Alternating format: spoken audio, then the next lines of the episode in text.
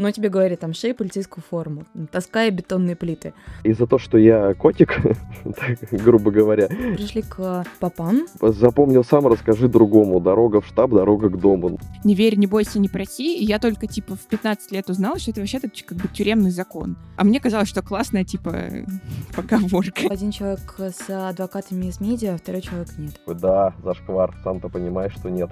Иногда удавалось вздрачнуть. Все могут встречаться с своими женами, девушками, но секс под запретом. Секс под запретом. Секс под запретом.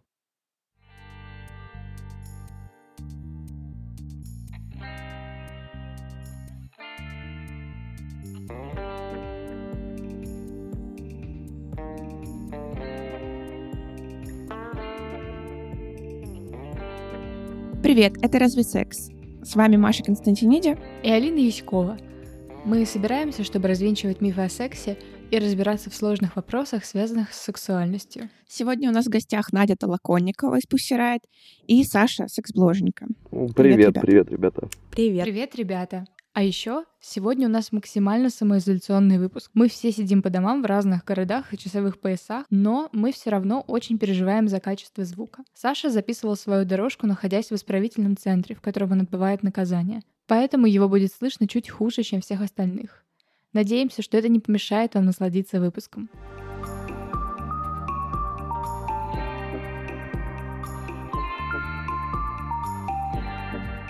Давайте немножко тогда расскажем э, людям, которые не знают, кто вы, что вы, о том, почему именно вы сегодня здесь. Надя, давай начнем с тебя. Вдруг остались люди на планете, которые не в курсе дела Пусирает? Ну, дело было давно, в конце 11 года, когда Путин сказал всем, то, что он пойдет на третий срок, просто поставил перед фактом никого, собственно, не спросив, как он любит это делать, как сейчас с Конституцией сделал.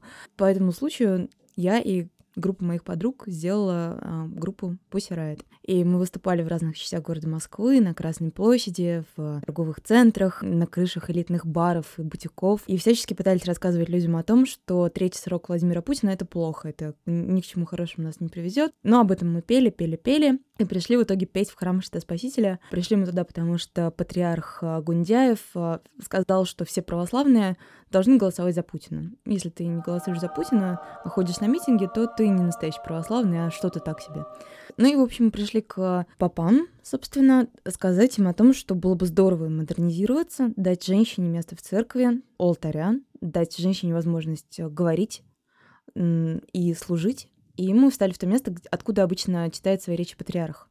Вот с этого места мы спели нашу песню «Богородица Путина прогони», после которой мы просидели почти два года, два года без двух месяцев э, в тюрьме, включая исправительные колонии. 12 штук разных исправительных э, мест для меня. Здесь могла бы звучать песня «Пусть сирает», но на территории Российской Федерации она признана экстремистской, поэтому ее здесь не будет. Жесть. А почему так много? Почему так часто переводили? Поначалу я сидела, как и все прочие, те, кто ждет суда в Москве или у кого идет суд. Эм, мы сидели в Москве, в сезон номер 6, а, печатники в женском СИЗО. Потом после этого отвезли меня на отбывание наказания в Мордовию. Мордовия славится тем, что это были лагеря для политических заключенных в советское время. Вообще, два есть региона, которые славны тем, что они плющили политзаключенных. Это Пермь и Мордовия. А меня отправили в Мордовию, Машу Валехину отправили в Пермь. Вот, а после этого в колонии через некоторое время начала голодовку и борьбу за права заключенных. Голодовка главной своей целью ставила прекращение 16-часового рабочего дня без выходных и отпусков. В силу этого меня стали возить по самым разным колониям в надежде на то, что от меня наконец останет группа поддержки и отстанут журналисты и останусь я одна на один с тюремной системой. То, как э, существует большинство заключенных, почему, собственно, тюремному начальству так отлично и удается их плющить, потому что никто за них не постоит. И это, безусловно, страшная ситуация. Саша, а расскажи про себя. Где ты сейчас там оказался? Ну, моя история немножко прозаичней. Я попал в колонию, мне было 21 год, это был 2015 год. А попал я туда за попытку сбыта марихуаны. Это по официальной версии обвинения. У меня нашли дома марихуану, она была расфасована э, сразу по пакетам, так как я ее купил. Собственно, этого уже достаточно для того, чтобы попробовать прикрутить человеку попытку сбыта. Ну а дальше все абсолютно утилитарно. Суд, наша карательная машина никогда ни в чем не разбирается и просто на конвейере отправляют молодых ребят сидеть в колонии по 228 статье. То есть, ну, лес рубят, щепки летят. После колонии я отбыл там 3 года и 9 месяцев. И за то, что я котик,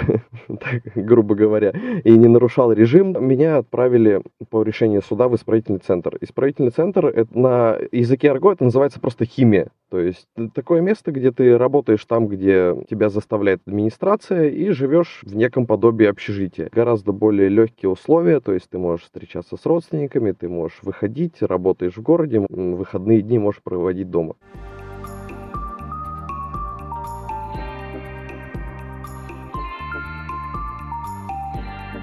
Давайте для, для тех, кто не знает, расскажем, как вообще выглядит система. Изначально ты попадаешь э, в СИЗО, следственный изолятор, там ты сидишь э, все время следствия, суда. Насколько я понимаю, в СИЗО условия намного хуже, чем, собственно, в колониях. В плане того, что ну, ну там просто как бы как будто бы строже, и у тебя нет официального статуса, и тебе там заняться нечем, насколько я понимаю. Ну, то есть, типа, ты там не работаешь. Ну, это от тебя зависит, чем тебе заняться. Если тебе нечем заняться самим собой, угу. то очень сильно сочувствую. А, сейчас вот на самоизоляции я очень сильно кайфую, потому что обычно мне приходится изобретать какой-то миллион причин для того, чтобы никуда не выходить и не, не быть социально активным, а тут мне просто... Да. Я понимаю в целом. О, да. Я могу совершенно честно оставаться сама собой. Вот, примерно так я себя чувствовала в СИЗО, как ни странно. Ну, при том, что были там проблемы со здоровьем, которые никто не помогает лечить. А, панические атаки, нападки со стороны следователя там, и, собственно, местное руководство СИЗО, но в основном оперативный отдел, который пытает... И их задача — строить тебе козни. В общем, это все, конечно, расшатывает нервную систему. Помимо этого, мне было очень классно то, что я вот один на один с книжками а, в, те... в течение 23 часов. Потом, когда меня отправили в колонию, я поняла, что такое настоящий ад? В моем понимании, это когда тебе говорят, что делать, и ты не имеешь в этом никакого внутреннего смысла, но тебе говорят там шей полицейскую форму, таская бетонные плиты. Я поэтому мне каждый раз вызывает адское внутреннее возбуждение и, и неприятие то, когда люди говорят о том, что в колонии, где есть работа, почему-то лучше. Почему работа, за которую ты не получаешь деньги, по сути, рабский труд, С каких пор ну, это да. что-то хорошее? Я понимаю логику, но мне лично было в колонии гораздо сложнее, чем в СИЗО. Ну, вот я на самом деле согласен с Надей абсолютно полностью, потому что э, для меня СИЗО, сейчас я вспоминаю это время с теплотой по сравнению с тем, что было в колонии, при том, что да, тоже строят козни, пытаются из тебя выбить какие-то еще дополнительные показания, там, все что угодно, чтобы ты на себя дело там другое взял. Но в целом, еще даже Игорь Губерман писал, что в тюрьме очень уютный быт по сравнению с колонией, потому что в колонии ты маршируешь, ты занимаешься тем, чем ты не хочешь заниматься, заниматься, бесплатно работаешь целыми днями. Если у Нади, да, получилось э, сделать так, что у них в колонии люди стали работать меньше, не работать по выходным, то у нас в Кемеровской области это процветает до сих пор. Люди просто работают годами, по 12, по 16 часов в день, ничего за это не получая. Средняя зарплата а, заключенного в Кемеровской колонии 300 рублей за месяц очень тяжелого труда. СИЗО было лучше, были книги, было много книг, и как-то я научился абстрагироваться от всего того, что вокруг происходит. Просто вставляешь в уши беруши, и ты весь день предоставлен самому себе, то есть своим мыслям, своим чувствам, каким-то переживаниям и книгам. И э, это было прекрасно. И при этом, при всем, когда ты не имеешь еще статуса заключенного, да, Э, и находишься в СИЗО, в этом же есть определенный профит. Передачи положены каждый месяц, а не раз в 4 месяца. Вот. И вес этих передач больше. Ну, соответственно, ты хотя бы не нуждаешься в какой-то нормальной идее, она есть.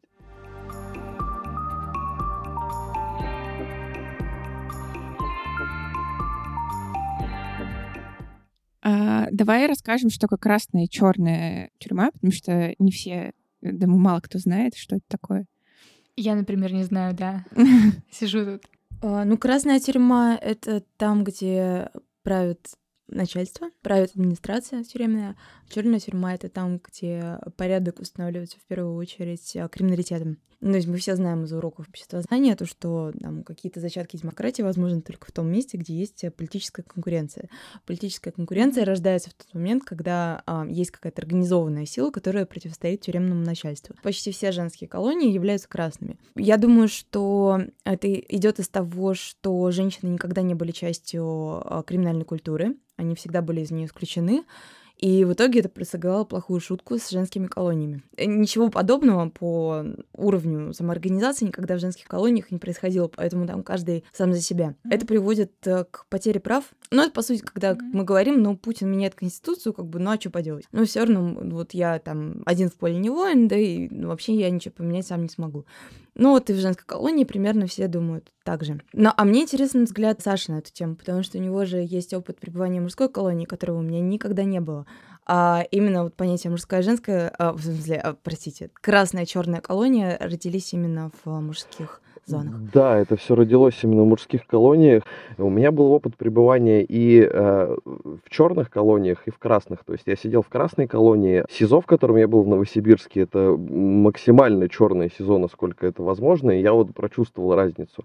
Потому что черное движение это как часть профсоюза. Это люди, которые вот в этом извращенном обществе могут отстоять общие какие-то права. Это очень сильно отличается именно от колонии, в которой я был, потому что там происходила полная жесть. Лозунг каждого, кто там находится, не знаю, сдай другого. Просто вот чем ты быстрее сдашь, тем быстрее ты заработаешь плюсик, и все у тебя будет хорошо, и тебя не будут трогать. Вся система красных э, колоний построена на заключенных суках они так называются, суки. Суки mm-hmm. люди, которые служат на администрацию. Да, и, да. как правило, они привилегированные, и источник получения достатка, благ, привилегий в красной колонии только один. Сдать кого-то другого, администрации, выслужиться перед администрацией. Самая распространенная поговорка, даже вот если брать из фольклора, который там появляется, запомнил сам, расскажи другому. Дорога в штаб, дорога к дому. Ну, come on, просто. Да, об- обожаю тюремные, обожаю РГО и все эти поговорки, просто гениально. Какие вообще возможности для удовлетворения сексуального желания в местах лишения свободы? А есть ли они? С какими проблемами вообще сталкиваются? Ну, кроме каких-то очевидных вещей того, что у вас может быть шестеро в камере и как бы никакого личного пространства и, и нет?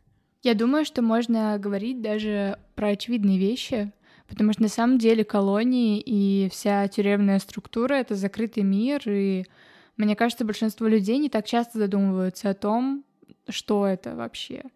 Поэтому можно даже какие-то очевидные вещи говорить, правда. Даже нужно. Саш, давай с тебя начнем. С меня отлично. Ну, мне интересно.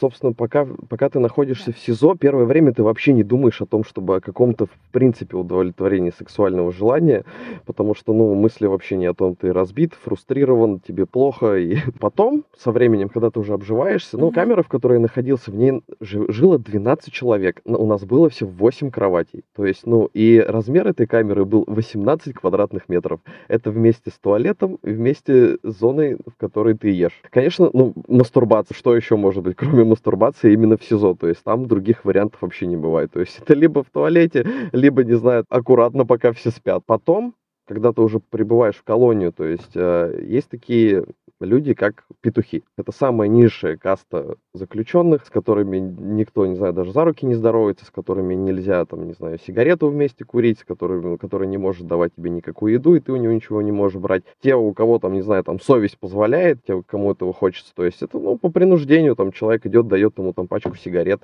он делает то, что ты у него просишь, скажем так. Это очень такая мерзкая, на самом деле, история, потому что э, именно людей принуждают, людей насилуют, насилуют очень часто, когда, вот, например, приехал человек по э, статье за изнасилование, очень велика вероятность того, что его в тюрьме тоже изнасилуют. И, собственно, дальше им будут просто пользоваться, то есть также давать им там сигареты, чай, и за это, то есть, ну, никто не будет спрашивать его мнение, хочешь, не хочешь. Естественно, никаких средств контрацепции в принципе речи не идет. Концентрация ВИЧ-положительных людей в тюрьме просто огромная. То есть, ну и, соответственно, скорее всего, этот человек выйдет с ВИЧом, с гепатитом, и выйдет ли вообще, неизвестно.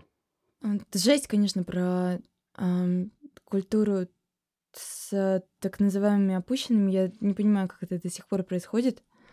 Саша, у тебя были какие-то ситуации, когда ты пытался встать там на сторону человека, который оказался в этой категории?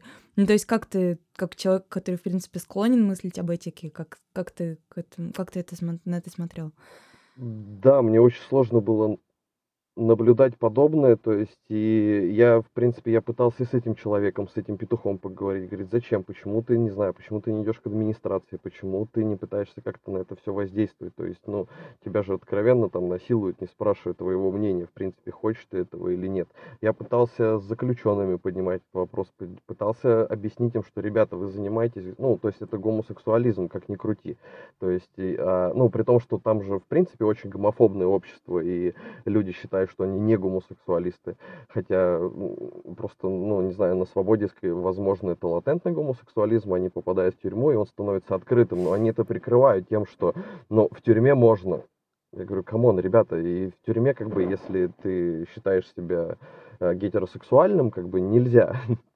Вот, и это, по большому счету, то, как они оправдывают. Типа, ну, здесь женщин же нету, как- как-то раз, я помню, у меня был очень такой серьезный инцидент. Я перед э, группой людей пытался отстоять права, в принципе, гомосексуалистов, пытался сказать о том, что это генетическая предрасположенность, и количество гомосексуальных людей а, равно 5%. И не, не стоит делать на этом такой огромный акцент, что люди не виноваты в этом, и в этом нет абсолютно ничего плохого, а, что вот они просто другие.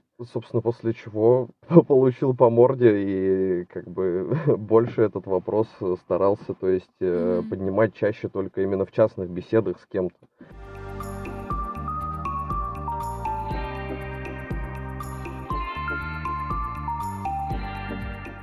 Давайте тогда сразу тут э, немножко э, поговорим про то, что в целом ну, поскольку у нас в времена Советского Союза отсидело какое-то огромное количество человек, э, да и сейчас в целом тоже довольно много людей сидит в ИК или в колониях, поселениях или еще где-то. Третья страна у нас же по душе населения после Америки и да. Китая. По количеству заключенных на душу населения. Из-за этого у нас очень распространились разные вот эти тюремные законные правила, в общем-то, типа, не знаю, папа там в детстве говорил э, «не верь, не бойся, не проси», и я только, типа, в 15 лет узнала, что это вообще-то как бы тюремный закон. А мне казалось, что классная, типа, поговорка. У нас, например, очень странное отношение, как Саша говорил, к геям в целом в стране. Меня вообще поражает вот эта вот э, некая двуличность или лицемерие, которое случается в тюрьме. Как бы мы геев ненавидим, будем их избивать, но при этом в тюрьме мы будем как бы людей, которые, в общем-то, могут не быть геями, э, насиловать и как бы считать, что это все ок, это в норме, потому что женщин здесь нету, и как бы поэтому нужно можно трахать все, что как бы движется ближайшее. И та же фигня с э, кунилингусом, например. Мне просто очень сложно осознать, и я не знаю вообще, ну, до какой степени это так. До какой степени это влияние тюремной культуры, или эти законы просто вписываются в общее какое-то общественное мнение по этому поводу? Ну, тут, конечно, понятно, что это не только как бы э, распространение какой-то тюремной культуры, просто общий какой-то, не знаю, гомофобный фон. Э, но мне кажется, что если бы у нас не было так вот это вот распространено, то этого было бы меньше. И с кунилингусом тоже потрясающая абсолютная история. Я просто вспомнила э, извините, э, про Настю Ивлееву и ЛДЖ, когда вышло интервью у Ивлеевой у Дудя, и она сказала, что ЛДЖ, блядь, делает ей кунилингус. Удивительно, ничего себе, люди, типа, женаты, и кто-то делает кому-то э, какие-то вещи в сексе. Удивительно. А после этого пришли, типа, в комментарии пацаны, которые писали, что ЛДЖ опущенный, и типа пиздалис, и не знаю, еще куча всего. И я знаю, что в тюрьме это тоже очень сильно порицается ты станешь петухом, если ты скажешь кому-то о том, что ты делал кунилингус. Естественно, тебя не будет никто насиловать, да, но ты вот будешь с этими ребятами жить, остальные будут смотреть на тебя сверху вниз. Это, то есть, один из критериев, скажем так, опущенность. А у меня, на самом деле, есть вопрос к Наде. Надя, а вот вообще существует ли какая-то подобная система в женских колониях? Есть ли вот это разделение на, Нет. не знаю, там...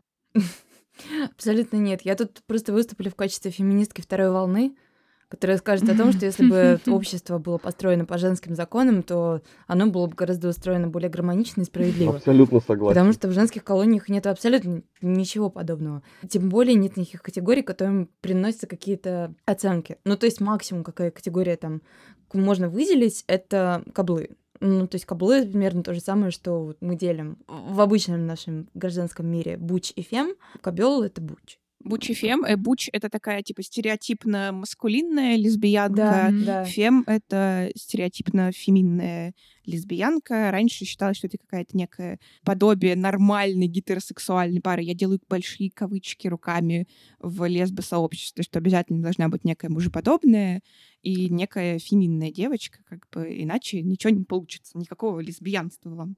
Меня всегда очень убивало это разделение. Я помню еще буквально с детства, когда я об этом узнала впервые. И меня это глубоко оскорбляло. Потом, когда я поняла и узнала о том, что женщины, которые идентифицируют себя давно как лесбиянки, давно практикуют именно такого рода пары, я просто очень долго говорила о том, что да нет же, ну квир, да ну такого не может быть, да что кто-то себя сознательно определяет как бучи, как фем, просто не может быть такого. Когда я увидела впервые людей, которые это делают на самом деле, я очень долго не могла найти ответ на вопрос, почему они так делают, почему им хочется играть типичную о, гетеросексуальную пару. Я думаю, что я не тот человек, который должен отвечать на этот вопрос. Ну вот в колонии есть а, каблы. А, многие из них не были, не были замечены в гомосексуальных связях до того, как они попали в колонию. Кто-то из них чувствует предрасположенность к тому, чтобы вести себя подобным образом, завоевывать внимание, быть э, лидером и ухаживать за женщинами. А кто-то из них э, приходит к этому из-за того, что это выгодно. Ну, то есть такая ситуация, что в материальном смысле часто женщины обычные, которых не идентифицируются в колонии как фем, они, ну, то есть просто обычные заключенные. Есть кабел, а есть просто мы. Вот. И вы ухаживаете за каблом, вы приносите ей подарки, чай, кофе, то, что больше всего ценится в колонии. Иногда женщины вопрошают, а действительно ли вот эта вот девочка, она правда чувствует себя таким образом? А действительно, если стоит за ней ухаживать? Или она просто блефует, потому что она хочет, чтобы принесли дополнительный чай и кофе?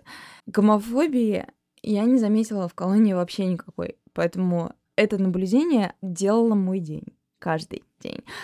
Потому что я поняла то, что вся эта история про то, что российское общество гомофобное, оно неправо как минимум наполовину, потому что выясняется, что женщины по большей части не гомофобны. Ну или, по крайней мере, они не гомофобны в тот момент, когда они видят вокруг себя какой-то процент людей, которых вовлечен в гомосексуальные отношения, и при этом эти люди нормальные. Что бы там мы не определяли как норма, как только мы начинаем говорить о том, что есть гомосексуальные пары, и они, ребята, там мало чем, по сути, отличаются от вас, и как только они становятся видимы, ну, то есть вопрос к тому, зачем нужен гей-прайд, потому что там периодически возникает вопрос, зачем нужно перья в жопу втыкать и выходить на улицу.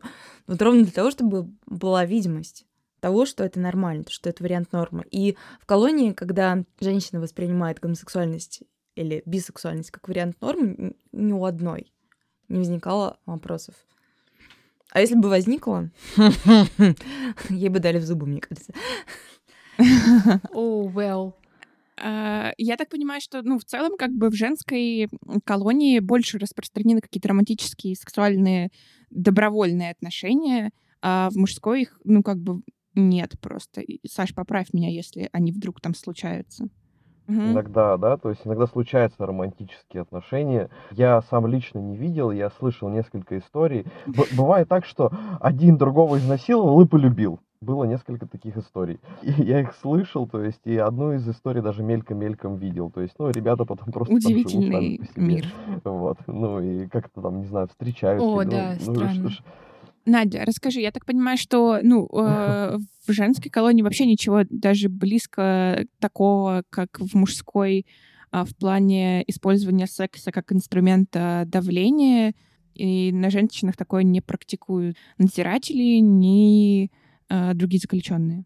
Безусловно, это практикуется тоже. Ну, слушай, как же там секс есть, а это никак не используется против человека. Конечно же, где есть секс, там обязательно найдется какая-то подлая Мгм. власть, которая каким-то образом пытается это использовать против а, свободного, замечательного человека и его эроса.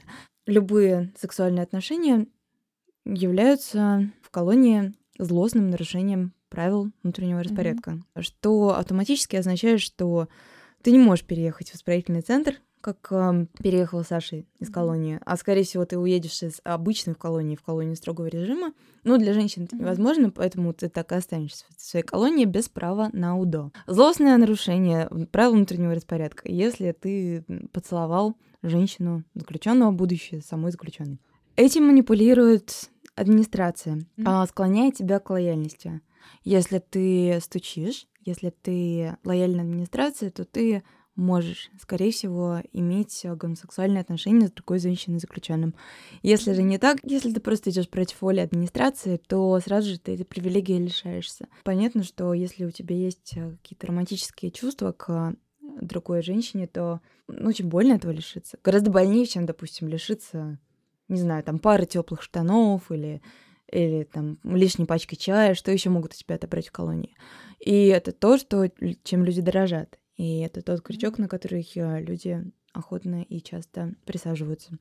Поэтому стабильные пары в таких классических красных женских колониях, они часто случаются у людей, которые приближены к администрации. И в моем отряде mm-hmm. это была дневальная отряда, то есть э, старшина отряда. Это такая же заключенная, как и я, но работает одна на администрацию, поэтому условия содержания разительно отличаются от всего того, что я вижу вокруг себя.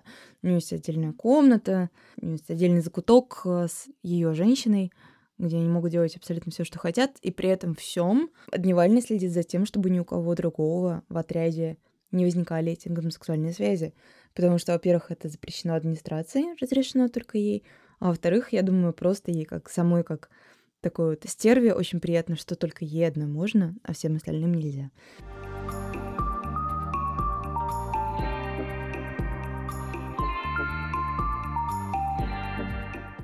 Насколько вообще меняется и меняется ли э, какое-то отношение к своей собственной сексуальности в условиях э, тюремной камеры, когда ты все время под наблюдением, когда у тебя нет личного пространства, когда у тебя нет, в общем-то, времени никакого.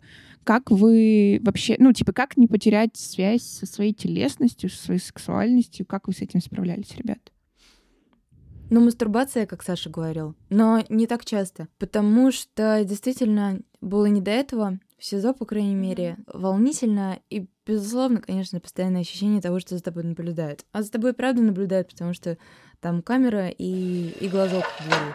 Ну и еще вокруг твои друзья заключенные, при которых как-то вздрачнуть тоже, ну, не знаю, не очень. Потом, когда приехала в колонию, тоже было достаточно редко. Изнашиваешься очень сильно от э, арабского труда. 8 часов э, трудишься, шьешь полицейскую форму, потом ты работаешь на хозработах, копаешь запретку или копаешь рвы вокруг церкви. Я думаю, что каждый, который такой интенсивно физического труда перенес за день, может вспомнить то, что ему под вечер уже мало чего хотелось, кроме того, как просто вытянуть ноги и заснуть до момента подъема. Ну, иногда удавалось э, вздрачнуть. Я умею это делать еще с тех пор, как э, я была маленькой девочкой. Э, ну, так, чтобы никто не видел. Я просто очень много мастурбировала, когда была подростком, и никак не хотела, чтобы меня мама заметила. Ну и с тех пор, как я научилась это делать э, у себя дома в подростковый период, я, в общем, умею это делать так, чтобы даже вот ни, ни, ни один волос на моей ноге или руке не пошевелился. И, в общем, когда меня совсем припирало, то мне, мне вполне удавалось. Но, ну, блин, особенно удовольствие тоже не приносило. Единственный момент, когда приносило удовольствие, когда э, у меня действительно развилось что-то вроде небольшого увлечения, и с небольшого увлечения с достаточно большим сексуальным влечением при этом, а минимальным интеллектуальным влечением, что вообще было для меня в тот момент не свойственно. Но если я потом себя в будущем открыла, мне было тогда 22-23 года. Я на тот момент, если что, спала только с одним человеком, со своим собственным мужем на тот момент, от которого я родила ребенка. Поэтому, если мы говорим о моей сексуальности, то в тот момент она у меня присутствовала вообще совершенно в таком зарождающемся виде. И тут вдруг э, меня накрыло какой-то невероятной волной влечения, и, и тогда было действительно круто. Ну, то есть тогда было достаточно приятно себя трогать, и как-то совершенно вся вот и цех, и рабский труд отошел на второй план. Но это длилось всего две недели до тех пор, пока эту девушку, собственно, не закрыли в СИЗО. ШИЗО — это тюрьма в тюрьме. У нас не было никогда с ней непосредственного сексуального контакта, но, но мы целовались, и за это ее закрыли. Закрыли ее на две недели, с тех пор мы с ней не разговаривали. У меня, по большому счету, я в тюрьме уже определился с тем, что я не совсем гетеросексуален, при том, что у меня как бы не было никаких контактов сексуальных э, заключенными либо с кем-то. Я просто, я просто понял, что визуально мне, например, нравятся некоторые мужчины, да, и я сначала начал идентифицировать себя как пансексуал. Потом я все-таки понял, что, наверное, все-таки я больше квир. До этого я боялся от этого своего проявления какого-то внутреннего. Я ловил себя на мыслях того, что, ну вот я, например, смотрю на чувака и понимаю, ну блин, ну, ну ты ж красивый. вот. А уже, уже будучи там, то есть я, я уже понял, что, блин, не нужно этого, не знаю, не нужно бояться, не нужно ущемлять себя в чем-то, нужно быть тем, кто ты есть. А по поводу мастурбации и вообще, в принципе, там какого-то исследования себя, Надя очень правильно сказала, что у тебя нету времени абсолютно. Не знаю, количество раз можно просто посчитать чуть ли не по пальцам за все эти за 4 года, сколько раз там, не знаю, удавалось мастурбировать, и тоже учишься делать это настолько вообще просто инкогнито, что, например, ты лежишь на кровати, сверху тебя тебя лежит чувак. То есть, ну, ты, ты просто просыпаешься посреди ночи там с диким стояком и понимаешь, что как бы хочется, и ты делаешь это настолько без, ну, что, чтобы человек сверху даже там, не знаю, не пошевелился, потому что если тебя спалят, ну, будет очень неприятно. То есть это э, количество подколов, э, да это, наверное, даже перерастет в буллинг. А, насколько вообще все то, что происходит в колонии в плане каких-то изменений в твоей сексуальности меня, меняет дальнейшее твое житие-бытие, насколько меняется твое отношение, не знаю, к личному пространству, к отношениям, к сексу после выхода. Или, или наоборот, ты остается в стенах колонии, и ты просто возвращаешься, ура, нормальная жизнь, все как раньше. Как это происходит? Ну, мы же тут не можем говорить о, в общем, о тенденциях, мы можем говорить о частностях, да, что я, что Надя. То есть я, я могу сказать о том, что по большому счету тюрьма дала мне вот блок, который у меня появился. Я понял, что мне нужно, мне есть что рассказать, то я больше, то есть, ну, не стесняясь каких-то тем, связанных с сексом, и я хочу этим делиться с людьми, я хочу делиться своими практиками, э, я хочу, ну, э, рассказывать, да, то есть как было у меня, возможно, кому-то это что-то там поможет. То же самое с игрушками, то есть 15 лет у меня появились первые игрушки, но я как-то это все ну, было очень скрытно. Сейчас же ну, радикально, радикально изменилось. И все время, пока ты находишься в колонии, ты просто принимаешь правила игры. Там сидят там чуваки разговаривают, кунилингус это зашквар, ты сидишь такой, да, зашквар, сам-то понимаешь, что нет. Вот, потому что, ну, по-другому не выжить. Ну, в моем случае я вышел, и у меня продолжило все так же, как было. Я не впитал тюремные понятия, хотя есть миллион примеров, когда люди их впитывают, они приходят туда абсолютно, ну, скажем так, либеральными, да, нормальными, если мы ну, что-то считаем под нормальность, и выходят уже вот с этими понятиями и начинают это транслировать уже в свободной жизни. Но мне кажется, это просто э, слабость личности или личность не до конца сформированная, если она впитала в себя это и посчитала, что это правильно.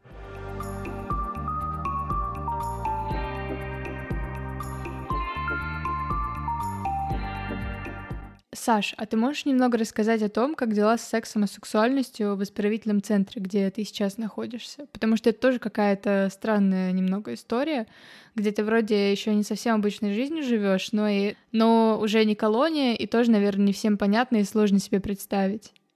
Есть несколько парадоксов. Мы ранее разговаривали про правила внутреннего распорядка, вот, которые запрещают там любые сексуальные отношения.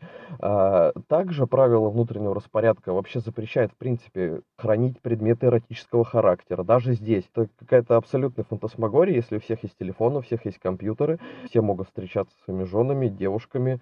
Но секс под запретом. Почему меня отправили в карцер? Меня отправили в карцер, потому что мне нашли игрушки. То есть это была спланированная акция, меня просто нужно было закрыть, потому что я не угоден администрации э, из-за того, что у меня есть блог я вот отсидел 30 суток, у меня изъяли эти игрушки и пытали, пытались меня отправить в колонию за хранение предметов эротического характера. То есть они посчитали это эротикой. При том, что в законе понятие эротики вообще никак не прописано.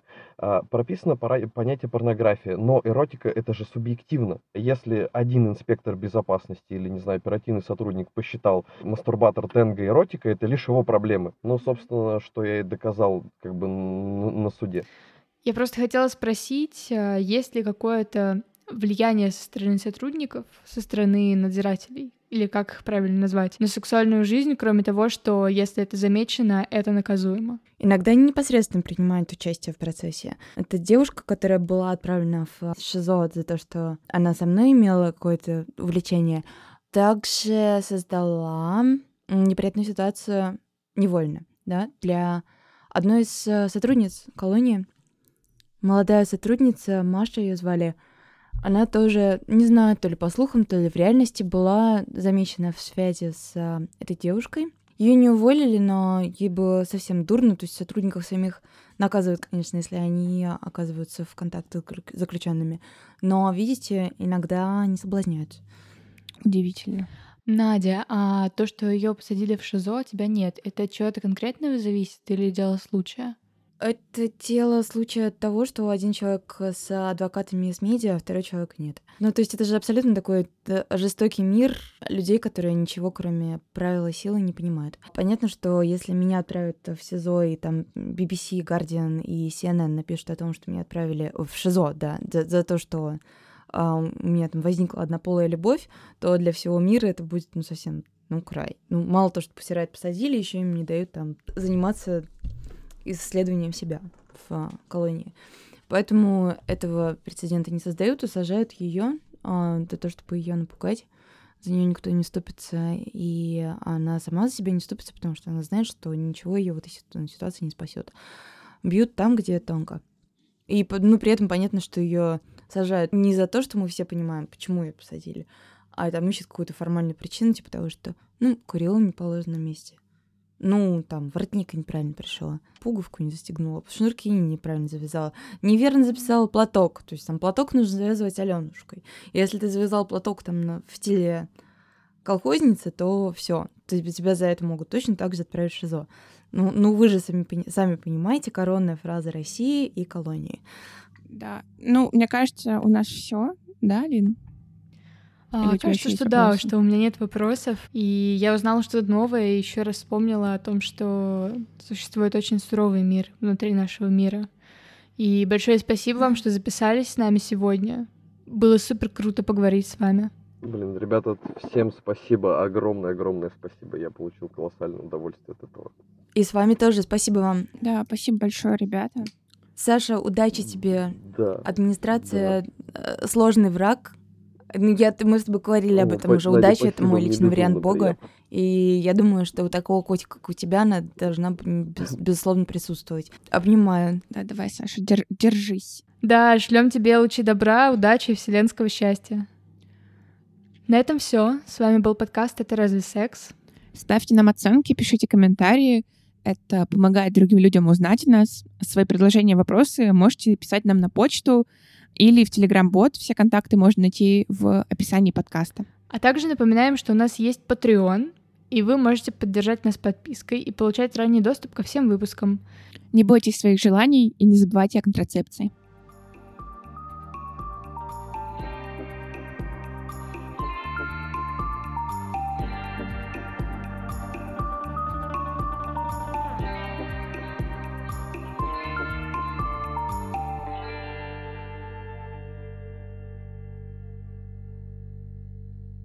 Блин, вот это реальная, кстати, тема. Сколько раз я просыпалась с рукой в трусах, э, просто невероятно наступил момент моего триумфа. Я ждала, когда мы сможем сделать этот выпуск уже больше полугода. Где-нибудь потом, когда будем делать анонсы, прикреплю свой скрин твита прошлогоднего, как я написала. Хм, а что идея коллаборации Медиазона X — это разве секс? И вот, наконец-то, все случилось. Я очень рада. Ура, Да, ура, ура. Я тоже очень давно ждал этого выпуска, и я вообще думал, что мы его не запишем, потому что вся моя история с карцером меня выбила из колеи, и одно, о чем я думал, думал, черт, не получится записать подкаст. Ну ладно, хрен, хрен с ними уехать в зону, подкаст не запишем.